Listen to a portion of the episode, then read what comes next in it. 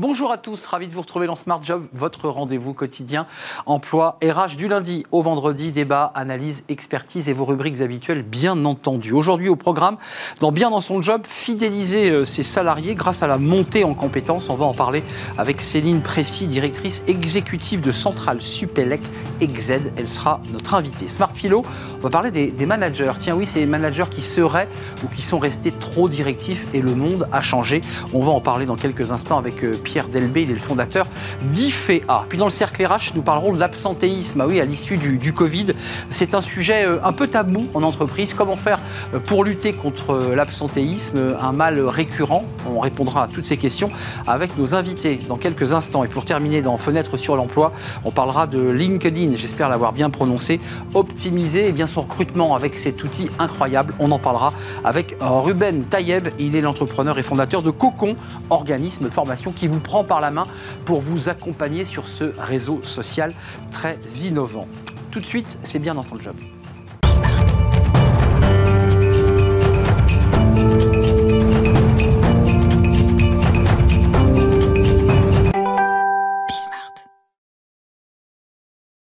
Bien dans son job, on va parler formation aujourd'hui et accompagnement tout au long de la vie ou tout au long de la carrière des, salariés euh, pour leur permettre eh bien, de monter en compétences. On en parle avec Céline Précy. Bonjour Céline. Bonjour. Euh, directrice exécutive de Centrale Supélec EXED, parce que si on ne rajoute pas EXED, vous devenez la patronne de cette école, cette célèbre école Centrale Supélec.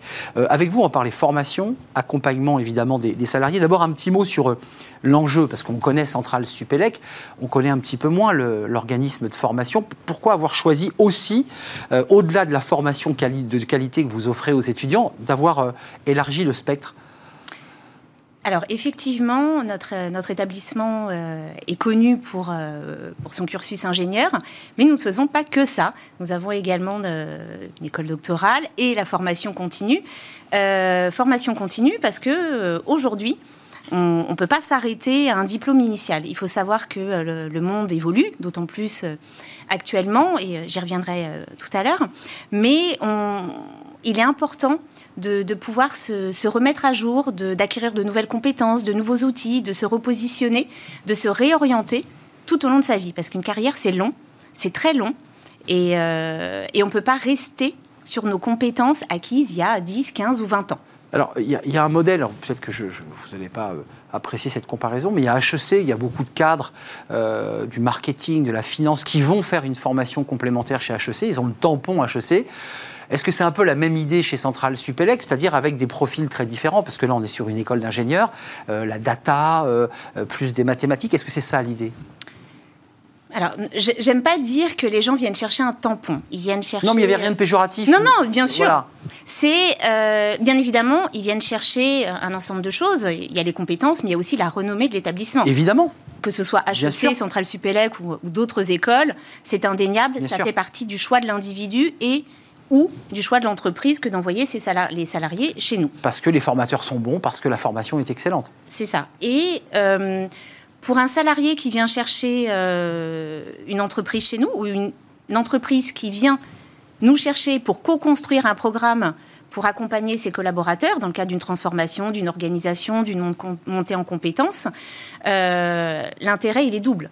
Le premier, euh, bien évidemment, c'est de, de venir chercher chez nous cette reconnaissance scientifique. Et notre particularité, c'est qu'au cœur de toutes nos formations, on met en avant l'humain. Parce que même si nous sommes reconnus pour être une école d'ingénieurs, donc mmh. plutôt scientifique. De haut niveau. Merci. Euh, on a à cœur de mettre en avant également les soft skills. Et ça, c'est un petit peu la pâte et le vernis mmh. qu'on va retrouver sur tous nos programmes de formation. Concrètement, ça veut dire quoi? Parce qu'on a compris les formations, on va en parler dans quelques instants précisément, mais ça veut dire quoi développer les soft skills en plus, je dirais, du, du cœur de métier? Alors, je ne dirais pas que c'est en plus. Aujourd'hui, je dirais que c'est euh, essentiel. Euh, on peut avoir un excellent bagage technique. Aujourd'hui, ça suffit plus. Parce que euh, nous sommes face à des nouvelles attentes, des nouvelles attentes au niveau des entreprises et au niveau des individus. C'est d'autant plus vrai de par cette, cette crise sanitaire que nous avons vécue et que nous vivons encore. Aujourd'hui, on a les jeunes et les moins jeunes cherchent un sens, euh, aspirent à de nouvelles choses. Et euh, on ne peut plus faire comme auparavant, uniquement se baser sur nos compétences techniques et sur les outils, le savoir-être, le savoir-vivre ensemble, euh, trouver un bon équilibre au sein d'une équipe projet, c'est important. Et donc tous ces outils, aujourd'hui, on se doit de les maîtriser pour pouvoir être un bon manager. Alors rentrons un peu dans le détail parce que vous l'évoquez, euh, j'imagine que vous pouvez bâtir aussi des processus euh, sur mesure pour une entreprise et puis j'imagine qu'il y a des cursus plus, plus typiques euh, qui sont formatés. Alors qu'est-ce que vous proposez concrètement là aujourd'hui chez Central Supélec Exced Alors on, on, a trois lignes de produits. Donc la première concerne les jeunes en poursuite d'études ou des professionnels qui veulent euh, donner un nouvel élan à leur, carrière, qui vont venir chez nous pour suivre des formations diplômantes, donc à savoir les masters spécialisés. On en propose 17, euh, que ce soit autour de la supply chain, des achats, de la cybersécurité, de l'entrepreneuriat, des SI. Donc on va couvrir tout un ensemble de, de sujets. Donc là, on est sur des formations longues, que nous pouvons faire soit en format initial. Longue, c'est quoi? C'est une année, deux années? C'est entre euh, six mois de cours académiques et six mois de mission en entreprise, stage, CDI, VIE euh, ou, euh, ou, ou CDD ou en alternance, donc compatible avec une activité professionnelle. C'est la question que je vais vous poser. Je suis cadre dans une entreprise, je peux euh, bâtir, et, avec autorisation de mon entreprise, un projet de formation chez vous. Oui, et venir soit euh, deux jours par semaine, soit une semaine par mois, en fonction du rythme d'alternance proposé par cette formation. C'est tout à fait compatible. C'est également compatible euh, dans le cas d'un jeune qui vient de terminer son cursus initial, qui souhaite poursuivre dans le cadre d'une alternance, il peut partir en contrat pro. Donc là aussi, donc il a une activité professionnelle et ce cursus qui va être un petit peu plus long puisque bien évidemment en alternance. Vous avez assez de recul là, Céline Précis, sur euh, les profils de ceux qui poussent la porte? Alors il y a les entreprises qui, font toc toc, qui vous disent on a besoin de monter en compétences, c'est évident. Puis il y a aussi des individus qui disent là c'est le plafond de verre, il faut que je, progresse.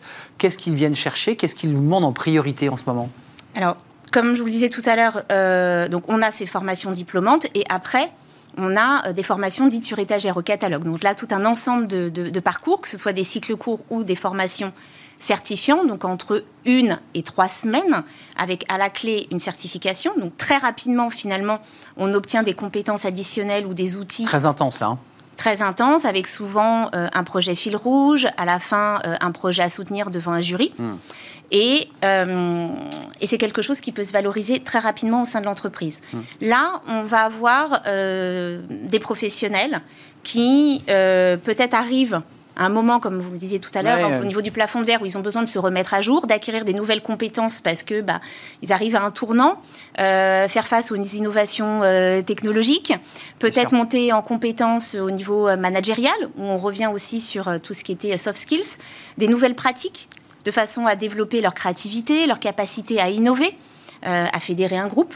Donc voilà, là, on est face à un individu qui vient se former pour soit se repositionner, soit pour évoluer ou soit pour briser ce plafond de verre. Euh, les soft skills, j'y reviens, excusez-moi, mais vous avez dit c'est pas un plus. On les enseigne comment?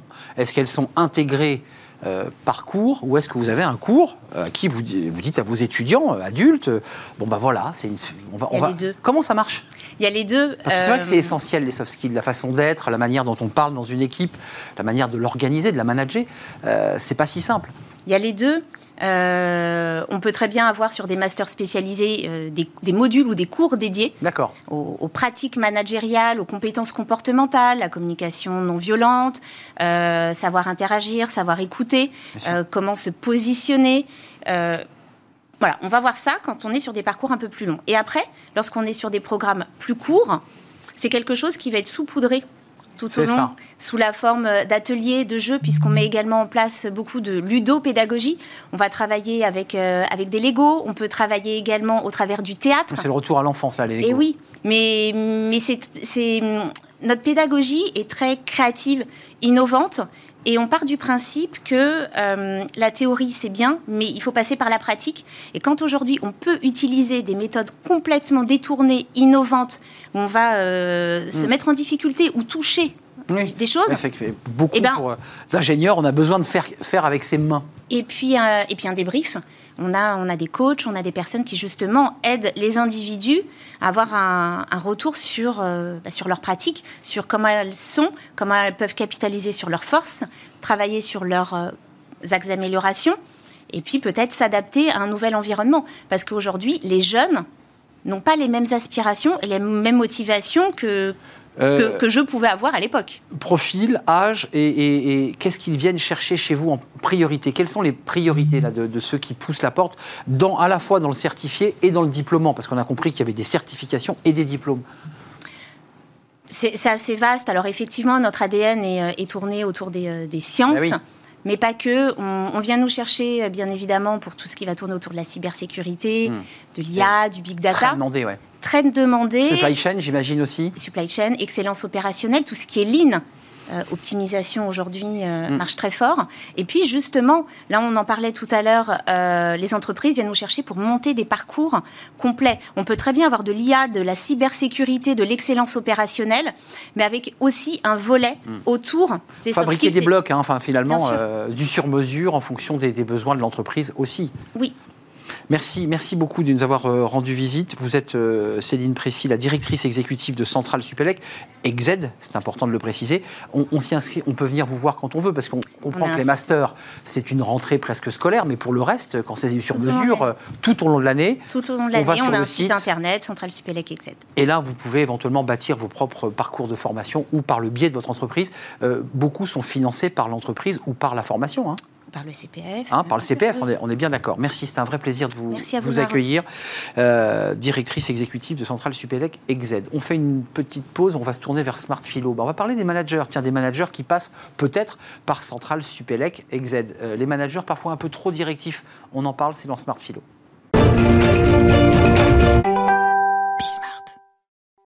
Smart Philo, on parle aujourd'hui des managers. On en parle beaucoup dans cette émission. On va parler des, managers, de la domination managériale. Alors, est-ce que c'est une fatalité? On va en parler avec Pierre Delbé. Bonjour Pierre, euh, docteur en, philosophie, directeur d'IFAE.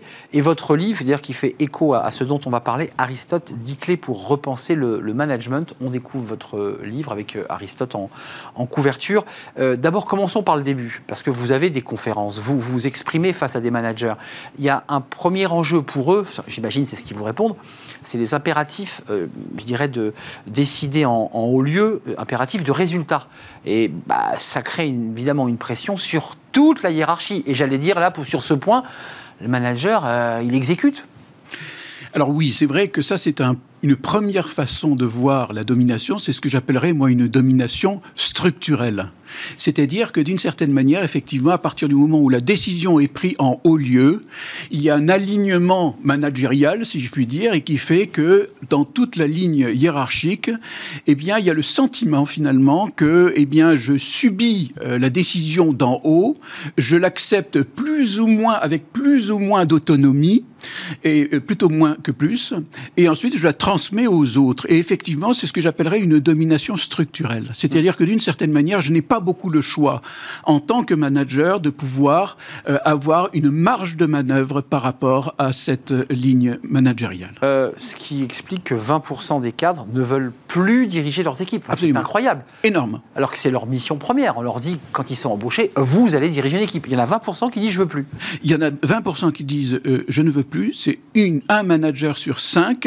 Pourquoi pourquoi est-ce qu'ils disent ça? C'est la bonne question. Je crois qu'ils disent ça parce qu'ils n'exercent pas véritablement un manager responsable. Ils, exercent un manager qui consiste tout simplement à être une courroie de transmission de ce qui a été décidé en haut lieu. Hum. Alors, il y a un autre volet, et celui-ci touche directement, je dirais, la psychologie, la psyché du manager. C'est ce manager euh, qui, qui, n'est là finalement que pour satisfaire son propre ego euh, et qui pense d'abord à lui avant de penser aux autres. C'est ce qu'on entend très très souvent lorsqu'on les salariés s'expriment sur leur manager. Bon, là, là, là, pour le philosophe ou le coach, il y, a des marges de, progression là. Oui, alors là, c'est une autre façon de ah. penser euh, la domination. C'est plus une domination structurelle. Je dirais que c'est une domination euh, personnelle avec une dimension qui est non seulement psychologique, avec l'ego, etc., etc., mais c'est une domination, je dirais, qui met en, en cause, je dirais, une question éthique parce que effectivement, les gens ont le droit d'être respectés et euh, d'avoir également une autonomie. Les managers intermédiaires ont besoin d'avoir une, autonomie, euh, une discussion, une conversation, une mise au point de leurs objectifs avec leurs supérieurs hiérarchiques, et que c'est comme ça, me semble-t-il, que l'on peut développer un un management de la coopération. Mais Mais, mais, il y a un mais. Il y a un énorme mais. Ça se passe pas comme ça. Ça se passe souvent pas comme ça. Pourquoi? Et je dirais que là, il y a une espèce de perversité voyez, euh, managériale. Pourquoi? Perversité. Hein. Oui, je parle de perversité à ce niveau-là, parce que c'est vrai, c'est fait exprès.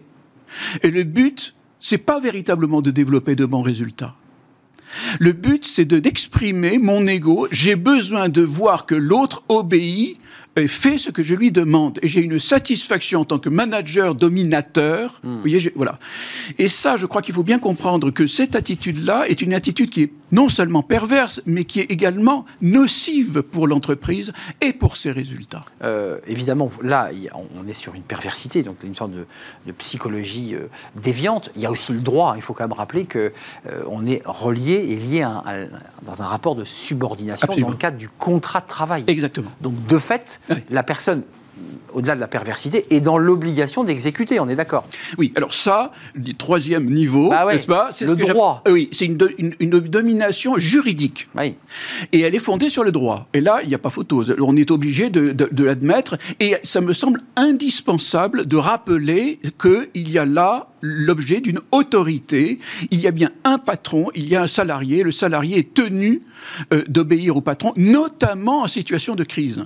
Quand on est en situation de crise et qu'il s'agit de sauver l'entreprise ou euh, le service, euh, là, il faut bien que quelqu'un ait je dirais, le pouvoir de décision et un pouvoir de décision supérieur aux autres. Et c'est en ce sens-là, me semble-t-il, que le contrat est efficace. Mais encore une fois, il y a un mais, c'est que ceci, n'est pas pour moi le signe de l'autorité. Ceci est simplement le préalable à l'exercice de l'autorité. C'est un cadre qui, C'est un cadre qui fixe quand les choses vont, mal. C'est un petit peu comme un contrat de mariage, on le regarde lorsque, eh bien, on, va, on va divorcer. Mm. Mais tant que les choses vont bien, on ne regarde pas le contrat de mariage, on regarde, si je puis dire, ce qui se passe bien. Eh bien, au sein d'une entreprise, c'est pareil. Le management que l'on peut développer et qui est, me semble-t-il, la voie royale de l'efficacité et du bon résultat et d'un certain bonheur des gens au sein des entreprises, c'est le management de la coopération et non pas le management de l'obéissance servile. Alors, il y, a un élément intéressant quand même que, je trouve intéressant, c'est que vous, avez pointé une forme de perversité chez un certain nombre d'individus. Précisons qu'il y a aussi des sondages qui le, précisent que c'est pas la majorité. Il y, a, quand même pas mal de managers, malgré tout, qui c'est le verre à moitié vide et à moitié plein, qui sont quand même dans une dynamique euh, d'ouverture, de bienveillance et de, progrès, de progression collective. Oui, oui. Vous le ah, confirmez, ça ah, Oui, non, euh, je vous ai dit 1 sur 5. 20%, c'est quand même pas 80%. Au, contraire. Enfin, 20% ne veulent pas diriger, veulent plus diriger. Ça. Mais ça ne veut pas dire qu'ils sont pervers, non, Tout à fait. Non, non, non, non, non, tout à fait. Vous avez raison. Non, non, vous avez tout à fait raison. Vous rétablissez les choses. Tout à fait, euh, tout à fait juste. Mais simplement une chose. Il y a 75% des managers, quand on les interroge, qui disent qu'effectivement, ce qu'ils aiment, ce qu'ils aiment dans leur fonction managériale, c'est de pouvoir faire avancer les équipes. Et ça, il ne faut jamais l'oublier. Lorsqu'on leur demande est-ce que c'est le fait d'être chef, donc avoir la domination, qu'ils aiment, il y en a 7% qui admettent avoir cette, euh, euh, cette comment dirais-je, cet attrait-là. Mais 7%, c'est rien, si je puis dire, par rapport à, ces 80% ou 75% qui, effectivement, euh, je dirais, exercent un management dans le souci et dans le, et dans le, je dirais même dans l'attrait de faire en sorte que leur équipe soit efficace et, et fonctionne bien. quand même, c'est intéressant, mon dernière question, de savoir ce que vous, vous, proposez. Alors, il y a votre livre avec les 10 clés pour repenser le management. Euh, il, y a, le cinéma, il y a, il y a, quand même une culture, je dirais, euh, mainstream, qui donne quand même une image comme, comme elle fut parfois donnée des promoteurs immobiliers ou de certains métiers ou des huissiers de justice, qui était un peu la caricature. Ils n'ont pas une belle image. Non. Euh, comment on fait pour redorer l'image? On, change la qualité des films ou on change vraiment la manière de travailler des managers? Mais Moi, je sais, je, je, je mettrai d'abord en évidence le travail qui est bien fait. Parce qu'il y a, encore une fois, des managers qui font bien leur boulot. Lorsque vous lisez le, livre de Jean-Michel Frixon euh, sur euh, Michelin et le management, on voit, il a des expériences terribles de management, il a des expériences extraordinairement euh, joyeuses et vraies et belles de management voilà. Mais... Et donc, je dis simplement, il faut mettre en évidence d'abord ces managers qui font bien leur boulot, et à partir de cela, on peut effectivement développer au sein des entreprises dont les cultures managériales sont relativement différentes, mettre en place effectivement. Vous voyez ce que je veux dire? Il faut préciser que chaque entreprise a sa culture, ses peintures de guerre, ses règles, euh, ses, informels, ses non-dits. Euh, est-ce qu'on pourrait imaginer un jour qu'on invente un autre mot, puisque ici, dans cette émission, il n'y a pas une semaine, on n'utilise pas dix fois le mot manager. Euh, est-ce qu'on ne peut pas inventer un autre mot ou est-ce que c'est le bon mot j'ai un peu l'habitude de reposer la même question, mais je trouve que ce mot génère comme ça un rapport un peu étrange. Parce que oh, je crois que nous, Français, on n'aime pas beaucoup ce mot qui a un relan ah anglo-saxon et langue libérale, machin truc, etc. Alors c'est pour ça. Oui, mais je crois, moi, je dis, vous savez que le mot management, ça vient du latin manus, c'est-à-dire la tenue, et qu'au XVIIe siècle, maneggiare, ça voulait dire tenir un cheval par la main, n'est-ce pas, et le mener au manège, même étymologie, vous voyez. Et donc, il y a l'idée de cette tenue d'un process, d'un projet, d'une fonction, d'accompagnement, absolument d'accompagnement. Et je crois que c'est ça la véritable nature du management. C'est pour ça que je, considère qu'il est complètement intégré dans la culture de toutes les entreprises, ce mot-là. Il est mais je crois qu'il faut changer. Et il faut changer notre regard sur le management en montrant qu'il arrive et que c'est finalement pas si euh, euh, rare que ça, que des managers exercent bien leur travail. Hum, donc, et être très vigilant sur ces fameux managers pervers euh, qui peuvent être détectés par, par des salariés qui, s'en plaignent, mais aussi que les RH soient vigilants à ça. Ah, oui, les RH et les responsables. Hein, les responsables, qui puissent, qu'il n'y ait pas de niche, n'est-ce pas, au sein des entreprises dans lesquelles euh, certains exercent d'une façon mmh. euh, incroyablement impunie, mmh. n'est-ce pas, des, des, des, des, comportements de harcèlement, des comportements, oui, parce Que ça peut aller, cette perversité, jusqu'à une forme de harcèlement ou de sentiment qu'on est harcelé Absolument. par des décisions qui sont parfois jugées euh, débiles, pas justes. C'est ça, en fait, le risque de la perversité Absolument, c'est cela le risque. Et il y a aussi, si vous voulez, le fait que c'est contre-productif au niveau des résultats d'une entreprise. Parce que sur le long terme, il ne faut jamais oublier que ce qui fonctionne, c'est des équipes qui sont fluides et qui sont solidaires euh, euh, et, qui vont, elles, produire des résultats sur le long terme qui sont bons. ça me semble évident. Merci Pierre Delbé de nous avoir rendu visite, directeur euh, d'IFAE, à prononcer IFAE, parce que j'avais prononcé de la mauvaise manière l'autre jour. Aristote, 10 clés pour repenser le management, c'est votre livre. Merci de nous avoir éclairé sur ce sujet. on va faire une courte pause, on va s'intéresser dans le cercle RH aujourd'hui à l'absentéisme. Ça, c'est c'est un sujet un peu tabou, c'est un peu le mal qui ronge les entreprises, mais personne n'en parle vraiment. Euh, comment faire pour lutter contre l'absentéisme, véritable maladie, ou crise de sens d'un certain nombre de salariés, euh, notamment à la sortie du, du Covid? On en parle dans le cercle RH juste après la pause.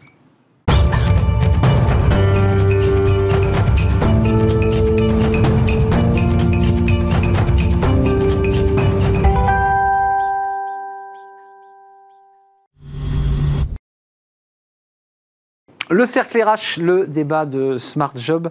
Euh, on parle aujourd'hui de l'absentéisme. Alors c'est un sujet euh, dont tout le monde a entendu parler, mais il y a une bataille de chiffres euh, sur a-t-il baissé, état des lieux post-Covid. On sait que l'absentéisme a été élevé, mais, dans des proportions moindres. on y reviendra pendant cette période Covid. Et puis il y a des troubles psychologiques, j'allais dire presque psychiques, avec des salariés qui, s'arrêtent sur des périodes d'ailleurs assez longues, parce que ce sont des personnes qui, ben, effectivement, en sortie de Covid, sont un peu perdues. On va faire le point ça coûte très cher euh, aux entreprises, cette question de l'absentéisme. Puis on va s'intéresser au dessous de l'absentéisme, euh, les véritables raisons qui poussent un salarié à se mettre en arrêt maladie. Puis on parlera, j'en suis sûr, c'est un sujet qui passionne un de mes invités, euh, bah, l'écart entre le public et le privé. Vous savez, ces, carences qui ne sont pas les mêmes. On, va faire le, point. Sabeya Bouchakour, merci d'avoir répondu à notre invitation.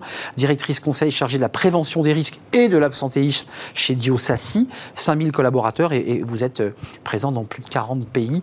Euh, qui est un groupe multispécialiste dans le, dans le conseil et le courtage d'assurance. On fera le point avec vous sur les chiffres. Vous avez des chiffres avec un, panel très large. Oui. Euh, et puis, il y a, d'autres institutions qui, eux, proposent d'autres chiffres. On, va les, on va les croiser et les commenter. Flaubert Vuillier, c'est de vous dont je parlais à l'instant, euh, fondateur de la Manufacture RH. Alors, vous étiez venu faire une chronique coup de poing sur l'absentéisme il y a mhm. quelques mois. Je pense que vous reprendrez ces arguments et on parlera peut-être avec vous de, cette question un petit peu d'écart entre le public et le privé, mhm. cette bataille sur les jours de carence qui ne sont pas les mêmes. et on, fera le point avec vous dans, quelques instants. Merci en tout cas d'être là. Et puis notre dernier invité, Thierry Meillat. Bonjour Thierry. Bonjour. Vous êtes avocat en droit social et on fera le, point, tant sur le, le, dire le coût, parce que ça pèse beaucoup sur les épaules des entreprises, que sur le, droit. Qu'est-ce que dit le, Code du travail en matière d'arrêt maladie? Euh, Sabeya Bouchakour, rentrons dans le vif du sujet.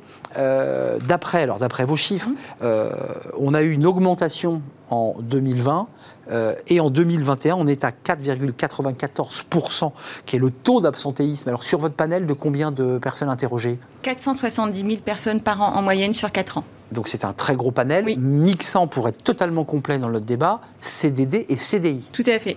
Ce qui veut dire que les chiffres d'autres institutions comme Malakoff n'ont peut-être pas pris euh, les mêmes, euh, les mêmes supports. Le panel n'est pas le même. Le panel n'est pas le même. Et eux pas le même. indiquent que ça progresse. Euh, qu'est-ce qu'on peut dire de cette période-là aujourd'hui comparée à celle du Covid? On a des salariés qui ne sont plus touchés par le Covid, mais j'ai le sentiment qu'on a des salariés qui sont atteints psychologiquement. Est-ce que ça, vous le confirmez? Alors, on a toujours en 2021 des arrêts directement liés au Covid. Donc euh, c'est toujours présent. Par contre, effectivement, on est sorti de cet état de sidération dans lequel nous étions en 2020, avec une hausse évidemment directement liée à l'impact du Covid. Mais on a effectivement une hausse euh, marquée post-Covid, notamment dans certains secteurs d'activité, c'est-à-dire qu'on sent l'avant et l'après-crise.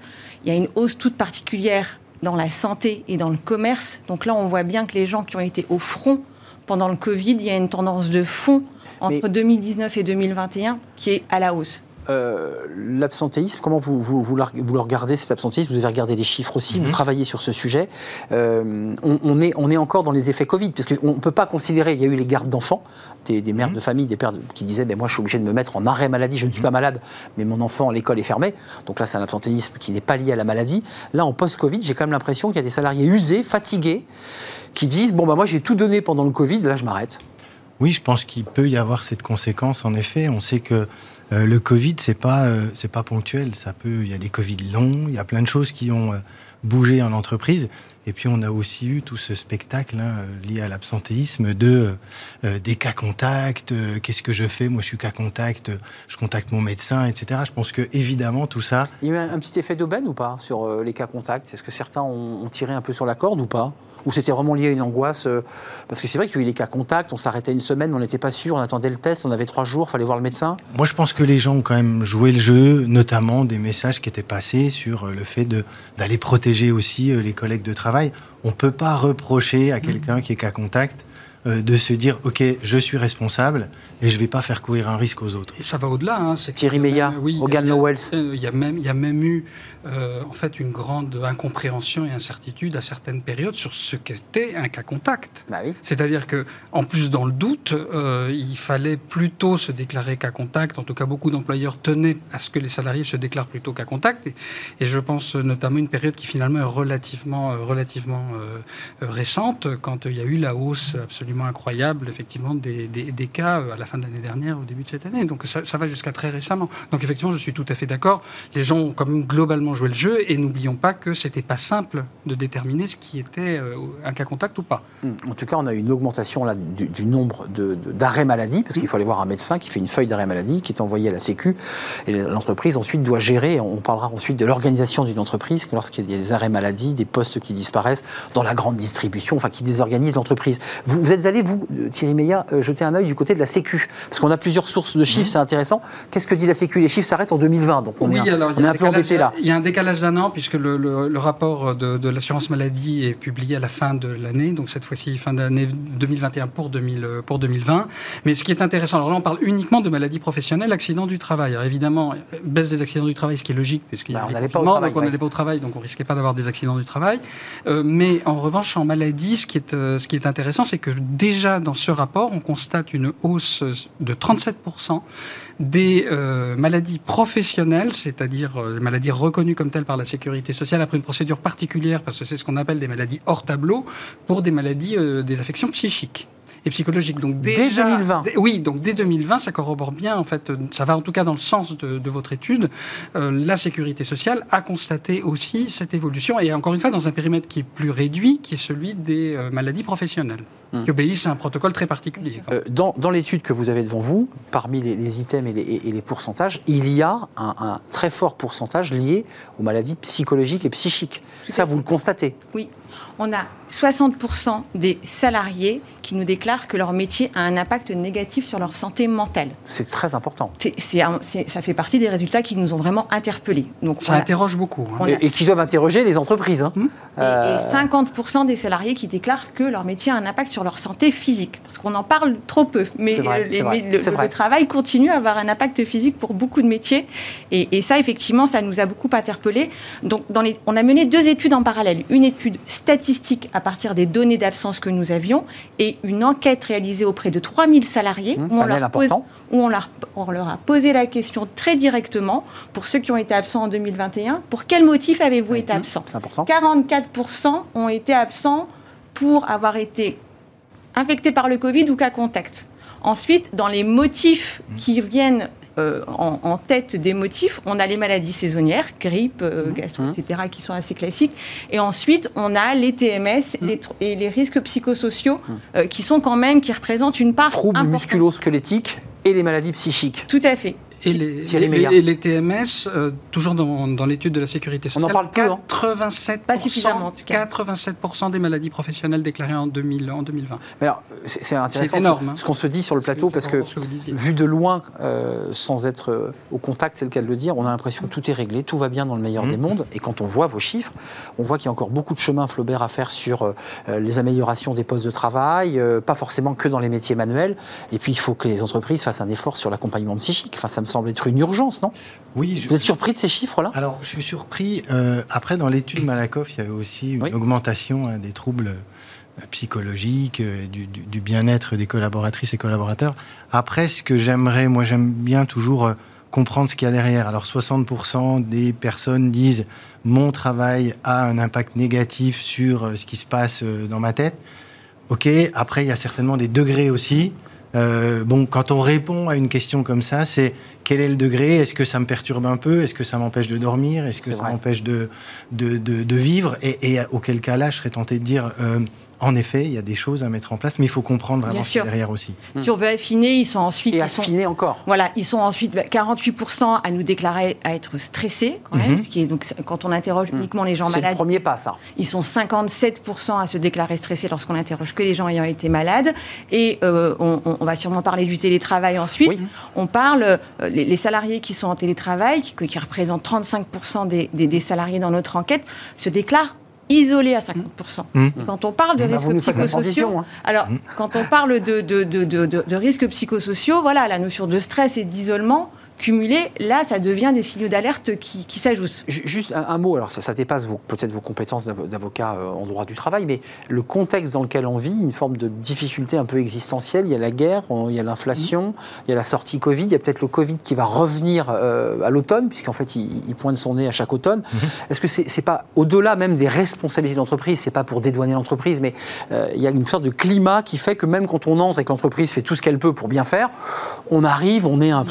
on n'est pas bien, quoi. Sur, sur l'environnement anxiogène, évidemment, je ne me prononcerai pas parce que ce n'est pas, pas mon domaine, mais par contre, ce que je peux dire pour être avocat d'entreprise de, et parfois de grandes entreprises, c'est que beaucoup est fait et beaucoup a été fait. C'est ce que je dis. Du côté des entreprises depuis plusieurs années, peut-être plutôt les plus grandes, mais en fait, c'est plus général que ça. Ah, il y a une prise de conscience. En matière de prévention, bah ouais. euh, en matière, par exemple, de droit à la déconnexion, qui est devenu un, un, comment, un sujet de négociation obligatoire, euh, QVT, euh, qualité de vie au travail, tout ça, ça existe dans les accords d'égalité professionnelle. Il y a beaucoup de travail qui a été fait, beaucoup de travail de prévention, des plans de prévention, le document unique d'évaluation des oui, risques, oui. qui est devenu essentiel est pendant le Covid, qui doit faire l'objet de la consultation euh, des, des, CSE. Donc, ce que je veux dire, c'est que ça interroge d'autant plus, mais vous avez peut-être raison, ça peut être lié aussi avec un environnement extra-professionnel.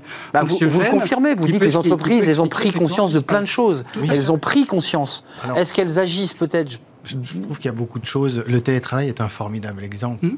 Euh, C'était à la base la plus belle des solutions mmh. qu'on ait pu trouver, qui s'est imposée à tout le monde. Les mmh. dernières réticences sont tombées. Euh, et puis on est en train de se rendre compte avec le temps que, ok, c'est bien, mais on a abusé et ça craint, si je peux me permettre de le dire comme ça. Mais et là, je trouve qu'il y a une responsabilité des entreprises de euh, mettre en place des choses pour euh, faire bouger un peu le curseur. Ça y est, est-ce que, enfin, le tout télétravail Je pense que on en est revenu. Oui, Euh, L'homme est un animal social. Mhm. Il a besoin Des deux. de Oui. collaborer. et à quoi sert l'entreprise Euh, on voit que le lieu de travail devient de plus en plus un endroit où les gens viennent Mhm. travailler ensemble. Euh, Lieu de sociabilité, ouais. Gérer Même l'administratif en aménagement, hein, télétravail. même en aménagement Mais n'oublions pas une chose, c'est que seulement 40% des métiers sont Tout à télétravaillables. fait. Bien sûr. C'est pas la majorité, et il y en a encore beaucoup de métiers qui ne sont pas. Juste ce chiffre quand même, parce que c'est la NDRH. Alors, euh, le panel est plus faible, hein, parce que c'est vrai que votre étude, elle a un très gros panel, que ce soit l'enquête ou l'étude. 10 à 15% nous dit la NDRH, d'absentéisme chaque jour en entreprise, euh, chiffre fin mars 2022. C'est quand même, euh, bon, ça, donne une indication assez précise de. de- alors, est-ce que c'est lié à la vague Covid qui continue toujours, même si les médias en parlent moins? Est-ce que c'est, toute la difficulté d'affiner ces, ces chiffres? Sur le télétravail, qu'est-ce que, qu'est-ce que vous, vous dit votre étude? Parce que les salariés, j'entends ce que dit Flaubert, on, on est un peu comme ça dans un mouvement de, de reflux. Mais en même temps, les salariés, quand on les interroge, ils vous disent Moi, je veux les deux. Oui. Je voudrais l'hybride, je voudrais être deux jours euh, chez moi pour travailler au calme, être bien, et puis trois jours pour voir mes, mes collègues. C'est un peu ça l'idée. Alors, ils plébiscitent largement le télétravail, c'est-à-dire qu'ils sont 79% à dire qu'ils sont satisfaits de l'organisation du télétravail dans leur entreprise.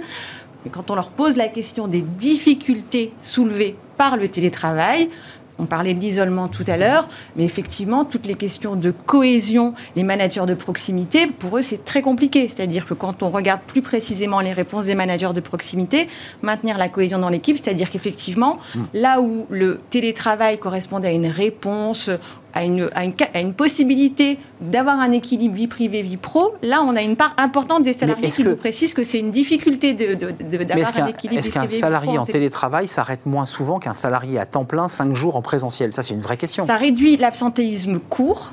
Ce qu'on a constaté Mhm. dans le- bah, mécaniquement, hein, euh, forcément, quelqu'un qui est voilà qui est, qui est en télétravail euh, deux à trois jours par semaine, etc. On, on a euh, une baisse de l'absentéisme que nous on appelle l'absentéisme perlé, c'est-à-dire euh, court et fréquent.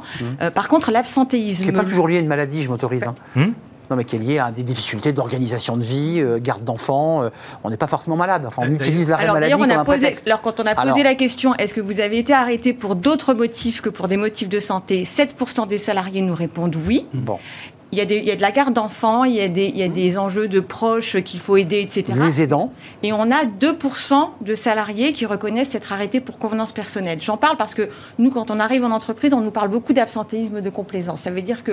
Bah, J'allais y venir. Est-ce qu'on est des tirs au flanc ou pas? Il n'y en a que 2% qui le disent. Alors, on en Qui parle. le disent. qui le disent. Alors, je, je- on, on- les, les- Vous voyez comment ça mettre les pieds dans le plat? Oui, mais pour le coup, nous, on a plutôt tendance quand même à se fier à la, à la- j'allais dire, à la sincérité des réponses qui ont été données dans cette, parce que c'est Oui, en ligne couvert d'anonymat, et puis ça se recoupe plutôt bien avec les données statistiques qu'on a par Donc ailleurs. une, vous, dites c'est une infime minorité Oui. qui tire au flanc et qui utilise l'arrêt maladie pour aller à la pêche. Mais c'est vrai que dans les, dans, les, dans, les, dans les personnes qui nous répondent qu'elles n'ont pas été dans une situation de burn-out, etc., on a cette espèce de, j'allais dire, de, de- Mhm. pardonnez-moi l'expression, de ventre mou, de fatigue, de lassitude. C'est ça. Ils sont nombreux à parler de fatigue et de lassitude. Et nous, notre, dire, notre point de vigilance, c'est de se dire il y aura un après-Covid et l'absentéisme, il risque malheureusement d'augmenter. Flaubert Vullier et Thierry Meillat. Deux choses là. Parce que là, les tirs au flanc, c'est un vrai débat presque politique. Ça, vous savez, les arrêts maladie de complaisance, les Français sont des fainéants. euh. Oui, après, je pense qu'il ne faut pas tirer de conclusions hâtives. En revanche, je crois que c'est dans votre étude où il y avait quelque chose sur euh, l'absentéisme plus important à partir du moment où les gens habitent euh, loin de leur lieu de travail. Et je pense que ça, le télétravail est une vraie bonne réponse. Et je remets Arnaud sur la table pour la troisième fois, le télétravail thérapeutique, qui pour moi est une vraie bonne solution pour limiter ces arrêts de courte durée, permettre aux collaborateurs de Je ne suis pas, pas perdre bien, mais je d'argent. bosse quand même, mais chez et, moi. Voilà, et permettre à l'entreprise de euh, ne pas euh, devoir remplacer. Et je suis pas bien, ou juste, je reprends mon exemple Ouais. de l'entorse. L'entorse, exact. Mais euh, je suis comptable, Ou le ou poignet. je, Je peux quand suis, même euh, travailler, je en peux fait. travailler Je depuis peux chez moi, j'ai l'entorse, mais voilà, et, et je ne perds pas d'argent, et l'entreprise Et gagne, et tout le monde, compliqué et la Sécu gagne aussi. Qu'est-ce que dit le droit Très compliqué juridiquement parce que le problème c'est qu'à partir du moment où euh, on, on a une affection, euh, le fait de travailler même si c'est à distance aujourd'hui c'est pas vraiment reconnu par la sécurité sociale et donc derrière ça peut entraîner une mise en cause de l'employeur pour faute peut pas inexcusable. de Ah, télétravail. c'est- oui. c'est un peu, mais Oui. ça pourrait évoluer Alors, après je- tout. hein. c'est- la soyons jurisprudence. créatifs C'est une demande d'ailleurs. Je de- prends de- la jurisprudence Covid, et là, il y avait beaucoup de Ah bah oui, gens et qui avaient Covid, travaillait, ben dont des ministres, Et qui travaillait. qui distance, travaillaient, évidemment. Tout à fait, non, mais travaillé. tout à fait et donc on pourrait s'appuyer sur ce changement d'état cas, d'esprit et dire, allez, évolution des mentalités. C'est pour revenir juste sur, Thierry euh, sur les, les tirs au flanc. Moi, Non, je mets des guillemets, hein. entre guillemets, petit, petit bout de, de la lorgnette, c'est quand même, j'ai eu assez peu d'appels de clients euh, me, me saisissant de ce type de situation. Mhm. Je vous dis pas qu'il n'y en a pas eu. Il y en a, évidemment, mais ça n'a pas été euh, si gigantesque que ça. Donc finalement, moi aussi, je, je crois assez aux 2%, là, au- à ce petit Ce qui, pourcentage. rejoint, ce qui rejoint plutôt les résultats qu'on a quand on fait du contrôle médical hein, par rapport au nombre Oui, de, je j'allais crois, dire, de c'est- fraudes constatées. bonjour, montrez-nous. On- on- c'est c'est assez faible hein, le nombre de le, le- Contrôle Oui. médical mené par la Sécu, hein, on est d'accord ou, ou par, Ou- ou ou par, à euh, les l'initiative organismes de l'employeur. Ou- par, on a par assez vous. peu de fraudes constatées tout de même. C'est- c'est vous avez des, équipes hein, qui vont frapper au poste. C'est souvent davantage les organismes de prévoyance, d'ailleurs, pour le Ouais. complémentaire. C'est tout à fait. ça. Juste un petit mot, un détail, après on va parler de public-privé, mais euh, ça, ça coûte combien une entreprise? Parce qu'évidemment, on voit le, le- le niveau d'absentéisme et d'arrêt maladie. Euh, comment Alors, ça c'est- se passe? c'est- compliqué à chiffrer. Vous avez toute la partie. Alors celle-là, elle est chiffrable relativement euh, facilement. C'est c'est le celle qui 1%, correspond aux AT euh, Ouais, ouais. Bon, quand je dis facilement, non, parce que les taux évoluent selon euh, la- la- Ouais, c'est le, le nombre d'AT. Donc c'est très complexe, mais en tout cas, c'est calculé. Après, l'autre, c'est-à-dire tout ce qui relève de la prévoyance, ça coûte extrêmement cher. Et je pense que Madame ne me, Oui. ne me- ne me- ne me contredira pas. Euh, Mais après, ça dépend beaucoup, effectivement, des types de prévoyance qui existent dans l'entreprise, sachant que la prévoyance est obligatoire de toute façon. Donc toutes les entreprises ont un Donc ça coût veut dire lié que aux arrêts. euh, protéine. Sassi, euh, vous avez vos clients et vous leur dites attendez, il faut faire quelque chose là. Oui. Vous avez un niveau d'absentéisme qui est trop élevé. Euh, je ne parle pas des coûts pour l'entreprise en interne, mais ça, ça augmente, j'imagine, les, Les- polices d'assurance forcément. Ça, ça a un coût tel que l'inaction coûte toujours plus cher que la prévention. Non, enfin, dans, dans tous les cas. Ça, les- c'est le conseil que vous leur donnez, qui, Ah non, est- qui mais- est vif. Mais- non, mais pour le coup, c'est vraiment là, quand on ajoute les. les- alors là, c'est vraiment les coûts directs. Maintenant, c'est vrai qu'on on, on parle souvent de 1,8 à, à plus de 2% de la masse salariale, mais d'une. Oui, Mhm. mais d'une entreprise à l'autre, quand on est dans le commerce, par exemple, et qu'on est sur un effectif à flux tendu, une vendeuse en moins dans le magasin, bah là, c'est- ça a un impact sur le chiffre Ah bah, d'affaires, sur le panier moyen. Donc voilà, donc c'est vraiment nous quand on réalise des études d'absentéisme, on se rend compte que le coût dans une même entreprise n'est pas n'est pas le même en réalité. On a des on a des pertes de productivité, donc ça serait euh, voilà, on ne peut pas avoir, il n'y a pas de formule magique pour pour définir effectivement le, le coût de l'absentéisme, mais, mais c'est vrai que le, le coût est, est, est- est énorme. Je rappelle Flaubert, juste, euh, pour donner un chiffre hein, que j'aime toujours donner quand je parle d'absentéisme, quand on commence à être à 6% d'absentéisme, le 15 de France de rugby joue à 14, uniquement sur ces éléments-là. Sur l'ensemble du match, hein, c'est pas un carton du jaune, match, on est sur l'ensemble du match, sans compter euh, les, euh, ceux qui sont en congé payé, en formation, etc. Dans une équipe qui fait de la vente, Donc on que gagne j'ai bien connu, c'est de la perte sèche et, et ça coûte beaucoup d'argent. Euh, juste, j'aimerais qu'on fasse un point parce qu'il y a eu un débat politique et ça touchait à l'absentéisme, qui était d'ailleurs un débat soulevé sur euh, certains Français euh, utilisent les arrêts maladie de complaisance. La différence entre le public et le privé, essayez de nous éclairer. Il y avait des jours de carence, on on n'a pas les mêmes quand on est dans le public. Non, mais pour simplifier, il n'y en a pas dans le public. Voilà. Alors, il y en a eu, puis il n'y en a plus. Voilà. En fait, il y avait toute une histoire autour Et on de a ça. Ça a été réintroduit des jours de carence. Alors voilà, et puis euh, et, et dans Deux le- jours Ouais, euh, Oui, et dans le privé, et dans le privé, euh, bon, bah, il y en a, il y a, il y a- il y a des jours. Deux jours. Voilà. Euh, alors qu'on soit bien précis, là, je me tourne vers vous. Il y a donc deux jours qui ne sont pas pris en charge euh, par l'employeur. On est d'accord. Oui. Donc qui- qui- on n'est rémunéré que sur le montant Sécu. Il y, a, beaucoup d'études qui ont été réalisées notamment dans le, dans le, dans le, dans le, dans le- dans le public par rapport à, à la suppression euh, des jours de carence. Ce qu'on constate, c'est que à court terme, il y a un impact sur l'absentéisme court, mais qu'à long terme, il n'y a pas d'impact en réalité. C'est-à-dire que pas. Ah bon y a un effet, j'allais dire, dissu... enfin, Oui. alors c'est- il y a peut-être il y, a- il y a des dogmes hein, autour Parce de que c'est de- dissuasif. on se dit, mais, je suis rémunéré sur la en- Sécu, je perds de l'argent. en tout cas, sur les, sur les, sur, quand on regarde un peu les chiffres sur la suppression des, des délais de carence, il y a un moment donné où ça se lisse tout de même. C'est-à-dire qu'on constate un, un- un effet de, de- de baisse de l'absentéisme une fois qu'on qu'on- met en place des délais de carence, après, mais sur le long terme, on, on constate que ça se, ça se lisse tout de même. Mais donc c'est un peu comme pour le chômage, euh, Flaubert Vullier. Il y a un, un absentéisme structurel et un absentéisme conjoncturel. J'ai le sentiment qu'on pourrait le traiter de cette manière. Il y a une forme d'absentéisme contre lequel on, on va avoir, on ne pourra pas descendre en dessous d'un certain taux. Vous êtes d'accord Ou est-ce qu'on peut arriver à, à se dire l'absentéisme, et si les, les boîtes font bien leur boulot, que la guerre en Ukraine s'arrête et que le ciel brille, globalement, on n'a pas de raison de s'arrêter. Non, je ne pense pas déjà pour une seule et bonne raison, c'est que nous sommes des êtres humains Oui.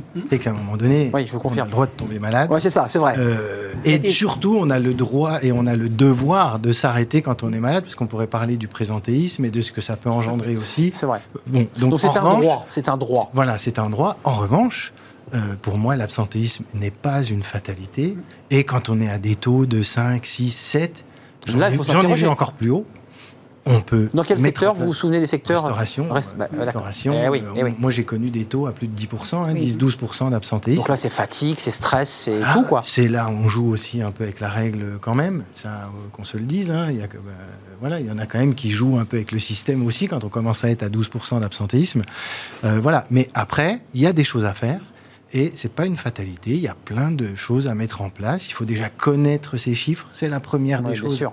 Un DRH, un, un dirigeant doit connaître ces chiffres pour ensuite pouvoir comprendre et aller se dire quelle est la population la plus touchée. Il y a des périodes de l'année. Moi, je vous parle de la restauration. Quand il y a de la livraison, on sait très bien qu'il y a des moments dans l'année, mois de novembre, quand il pleut, il y a plus d'absentéisme. C'est plus difficile de travailler sous la pluie, etc. Comment je comprends ça, mes populations? Comment je communique? Et comment je m'adapte aussi? Et comment je crée un droit à l'absence aussi? Comment j'explique que je peux donner des congés par anticipation? Il y a encore des entreprises qui se disent Oh non, je ne veux pas donner les, Et donc les congés gens par s'arrêtent. anticipation. Donc de fait. Donc là, ils se mettent en maladie. Et on est en pleine prévention des risques, qui encore une fois est une obligation majeure hein, du droit du travail. Je pense qu'il faut le souligner. C'est toute une démarche, hein, c'est une démarche permanente, la, la- la prévention des risques. Et évidemment, le but est d'arriver à identifier les causes d'absentéisme pour les Pour réduire. Alors, les supprimer, effectivement, ça paraît, ça paraît a, priori Impossible. impossible. enfin, parce que On les- est d'accord. Oui, les entreprises. Et puis de toute façon, la nature se venge, hein, puisque manifestement, elle trouve, elle, trouve, elle oui. trouve des moyens de toute Non, façon. et- Oui, la nature nous envoie des malades Oui. de toute façon. Non, et, puis vrai, les, c'est vrai. et puis les entreprises les plus vertueuses qu'on accompagne, elles sont à Tout à 2%.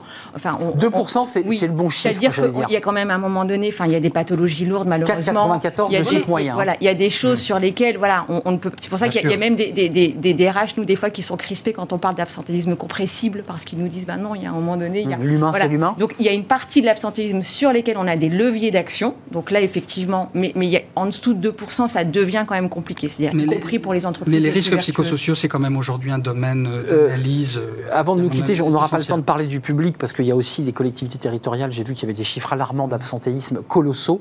Est-ce que euh, Diosassi travaille sur cette question? Est-ce que vous avez un levier sur les collectivités territoriales? J'irai les fonctionnaires pour le dire de manière un peu générale. Euh, ou est-ce que c'est un secteur sur lequel vous ne vous penchez pas et sur lequel il y a un énorme travail à faire sur l'absentéisme Alors, c'est- précisément une- un, un secteur sur lequel on, on- on- on- on- on se, développe et pour Eh lequel, oui. justement, on Il y a du dire- travail, vous confirmez Voilà, et, et on mutualise les efforts parce que les mairies qui sont toutes seules dans leur coin, euh, à un moment donné, elles n'ont pas euh, la, la direction, le référent. Donc, en fait, nous, on les aide à mutualiser un peu ces enjeux pour qu'en fait, pour avoir vraiment des, des- des référents sur ces enjeux de prévention. Parce que les, les- les- les- le, le- le- le problème, c'est toujours le manque de ressources dédiées au sujet de prévention. On est d'accord. On n'a pas les chiffres, hein, Thierry Meillat, sur le l'absence. Parce qu'on a eu des chiffres assez précis là dans le privé avec des panels très précis. En- la fonction publique, c'est compliqué d'avoir des chiffres. C'est des, surtout, des rapports secrets. Et surtout la fonction publique territoriale, Territoriale, mais qui est extrêmement émiettée. euh, Tout pour à avoir fait. exercé des fonctions de conseiller municipal dans une petite commune rurale, effectivement, vous parlez parfaitement des secrétaires de mairie qui sont des postes tout à fait particuliers, Hum. qui ont Et des essentiels, hein. risques et tout à fait essentiels, qui, qui connaissent, qui sont confrontés à des risques très spécifiques et qui sont mal connus parce qu'effectivement c'est totalement émietté en fait on est, on est dans un domaine largement inconnu Donc c'est intéressant ce que vous dites, Sabeya euh, Bouchakour, c'est que euh, Diosassi s'oriente aussi vers un travail Oui. d'accompagnement, de, prévention, Mhm. parce que je pense que les chiffres sont assez alarmants. Alors simplement, les- si j'ai bien compris, les conseils régionaux gardent sous leur coude ces chiffres d'absentéisme. Euh, D'après les informations que j'ai pu glaner, c'est lié à un problème de sens au travail, de difficulté finalement de repères même dans l'organisation. Bah, Déjà, rien que le fait de ne pas avoir les chiffres, c'est alarmant. Ça Hmm. prouve qu'il y a quelque chose. Il y a des enjeux aussi de standardisation, d'avoir des outils, des, des, des, des modes de calcul Ah, même qui vous, soient vous les êtes dans mêmes. le flou là. Bah, non, mais alors, nous, on, on essaye justement de leur donner des éléments de benchmark et de les accompagner, y compris pour se positionner les uns par rapport aux autres, parce que euh, tout le monde ne met pas la même chose derrière un taux d'absentéisme. Donc On c'est est d'accord. voilà. D'où le débat qu'on a eu au début sur les chiffres, savoir Exactement. les panels, la manière dont on calculait. euh, euh, Et c'est ça qui est mot de la important, c'est de pouvoir se comparer. Exactement. Mais euh, voilà, sur la durée surtout, donc prendre des données, les suivre et oui et pouvoir euh, ben, les faire baisser. pouvoir constater les choses Exactement. c'est qu'à partir des constatations qu'on peut Merci à vous trois pour ce débat Merci. passionnant euh, qu'on suivra, hein, ce débat de l'absentéisme, et puis peut-être aussi de, de creuser un peu plus du côté des collectivités territoriales, parce que ça c'est un sujet aussi de... On a encore des marges, euh, et vous êtes en train de travailler dessus. Merci euh, Sabeya Bouchakour, directrice conseil chargée de la prévention des risques et de l'absentéisme chez Dio Siassi. Euh, merci à Flaubert Vuillier d'être venu nous rendre visite, fondateur de la Manufacture RH, avec Merci. ce euh, travailler même lorsqu'on est blessé, hein, qui s'appelle le congé thérapeutique. Le mi-temps, Le mythe. le, télétravail thérapeutique. Ah, même vous, vous ne maîtrisiez plus Le votre punchline. Le thérapeutique. télétravail thérapeutique. Merci à Thierry Meillat, avocat en droit social, droit du travail, chez Logan Owells. Je n'avais pas précisé le nom de votre cabinet. Voilà, je l'ai- J'ai mis l'accent. Lovels. Voilà, c'était le débat du cercle RH consacré à l'absentéisme. Tout de suite, c'est fenêtre sur l'emploi et on parle d'un réseau social. Vous allez le voir, tout le monde le connaît.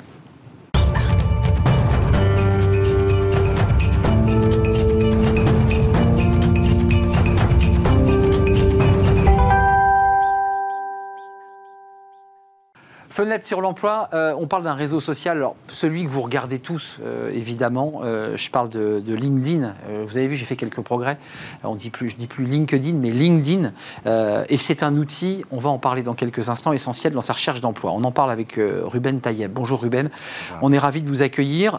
Entrepreneur et fondateur de Cocon, c'est votre structure, qui est un organisme de formation. Il faut aller sur le site, c'est assez fun, c'est assez sympa, qui est spécialisé alors là sur LinkedIn. Vous faites des formations sur mesure. Euh, tout ce que vous avez voulu savoir sur LinkedIn, eh bien, il faut le demander euh, à Ruben. D'abord, euh, commençons par le début, juste sur l'environnement de ce réseau social. Il y a beaucoup de rumeurs, de polémiques. On parle de Twitter, de son rachat, de l'anonymat. Moi, quand je suis allé euh, il y a quelques années, euh, il y a peu de temps sur ce réseau social, j'ai trouvé que c'était clean. J'ai trouvé qu'on on s'y sentait bien, qu'il n'y a pas d'insultes, qu'il n'y a pas de méchanceté. C'est quand même un réseau social extrêmement agréable. On dit souvent qu'il est aseptisé, que c'est LinkedIn euh, pour les vieux. On dit souvent que c'est un réseau social un petit peu, euh, voilà, Mm, euh, old school, ouais. Old school.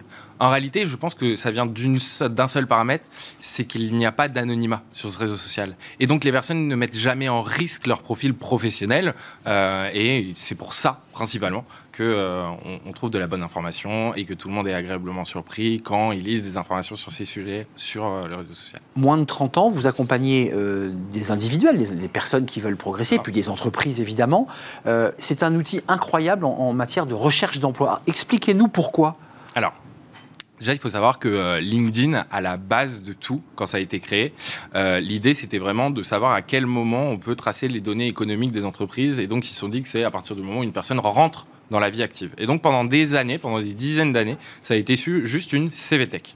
Depuis euh, 4-5 ans, euh, à la tête euh, de l'entreprise, Ryan Stransky a décidé en fait de transformer en, en plateforme de contenu. Et là, ça cartonne. On voit vos Et là, chiffres sur le site, euh, c'est énorme. C'est hallucinant. C'est-à-dire que vraiment, ils ont réussi le pari et depuis peu, d'ailleurs, ils ont créé tout un programme qui s'appelle le Creator Manager en mettant en avant justement ces sujets-là. Et ils poussent aussi la recherche d'emploi au maximum. Il faut compter à peu près une cinquantaine de pourcents en, termes de nombre d'utilisateurs qui sont là pour rechercher soit des candidats, soit rechercher un emploi.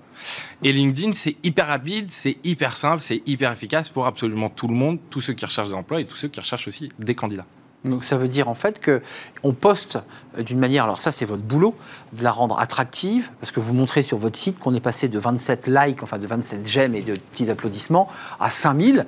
Enfin, d'abord c'est réel, on voit bien que euh, certains noms sont venus sur notre plateau, donc on pourra d'ailleurs vérifier, mais comment on fait là? Comment on fait justement pour créer plus de visibilité, pour montrer sa candidature au plus grand nombre, alors qu'avant de vous voir, on en avait 27 Alors déjà, il faut comprendre que LinkedIn, c'est organisé de trois façons différentes. C'est-à-dire que chacun des membres sur LinkedIn a un profil, chaque profil est connecté entre eux. Vous savez, c'est un système de niveau de relation, de degré de connexion. Donc en premier, deuxième, troisième Exactement.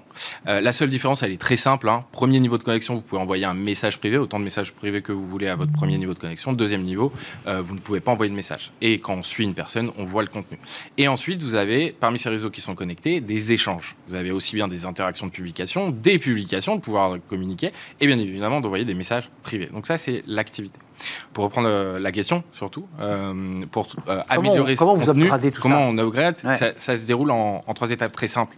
J'ai toujours mis un point d'honneur à comprendre techniquement comment marcher la plateforme parce que justement, si on maîtrise la partie technique, la partie communication, on peut l'adapter. C'est quasiment la même chose sur tous les réseaux sociaux. C'est communiquer et ça reprend un petit peu les mêmes codes. Euh, bah déjà, il y a la partie technique. Il y a beaucoup d'utilisateurs de LinkedIn qui ne se rendent pas compte, mais leur photo de profil n'est pas affichée.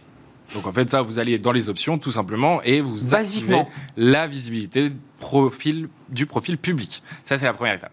Ensuite, pour communiquer, il faut bien évidemment étendre le réseau. Il ne faut pas hésiter à ajouter des gens, à accepter des gens, à parler avec ces gens-là. Non, pas n'importe qui.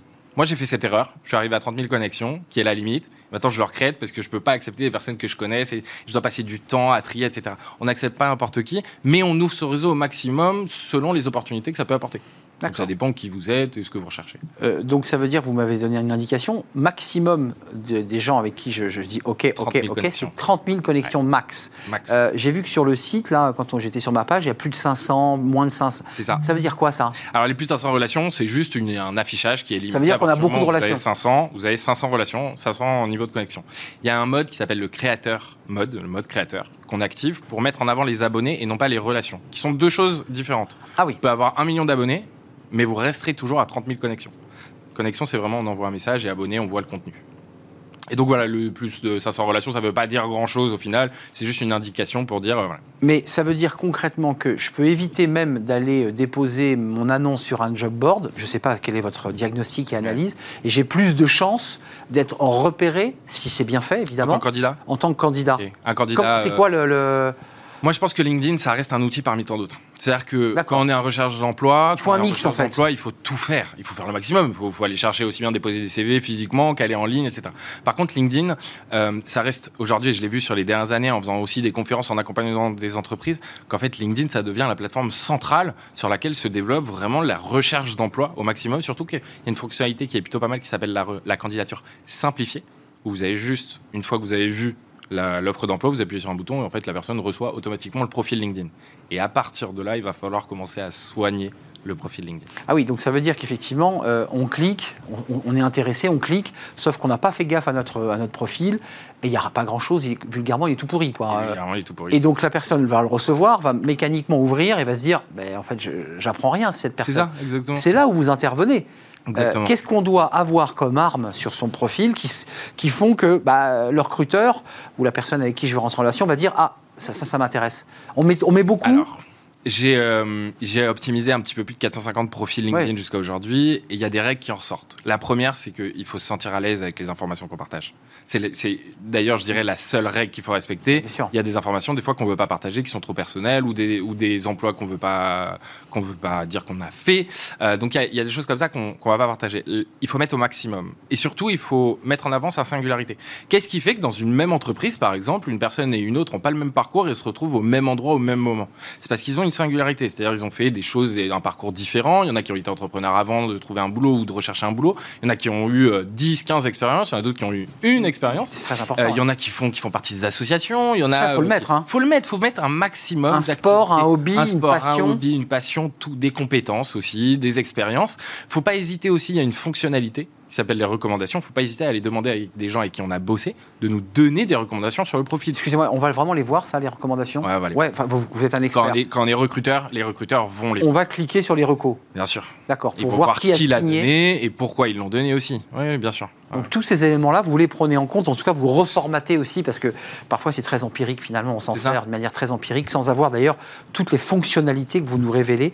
Euh, en tout cas, c'est un outil essentiel pour la recherche d'emploi aujourd'hui. Le chiffre, c'est combien? On est passé de combien de- de- d'abonnés? J'ai vu là... euh, Utilisateurs euh, ouais, actifs euh, sur ça, ça a LinkedIn. doublé, hein Euh, on a fait quasiment x2 Fois deux, l'espace de deux ans depuis la crise. donc on est à combien là? Et on est aujourd'hui à 810 millions d'utilisateurs. Voilà, ce chiffre est Ouais. extravagant, on était à 400 millions. En et ça, France, on est quasiment à 25 millions, on a fait x2,5, on est passé de 10 à 25. En termes d'utilisation, on est passé de 10 à 30 minutes d'utilisation quotidienne. En termes de publication, on est passé de 130 000 à plus de 2 millions de ouais. publications. C'est démentiel. C'est-à-dire que depuis la crise, ça a accéléré la chose et, et ça ne désemplit pas.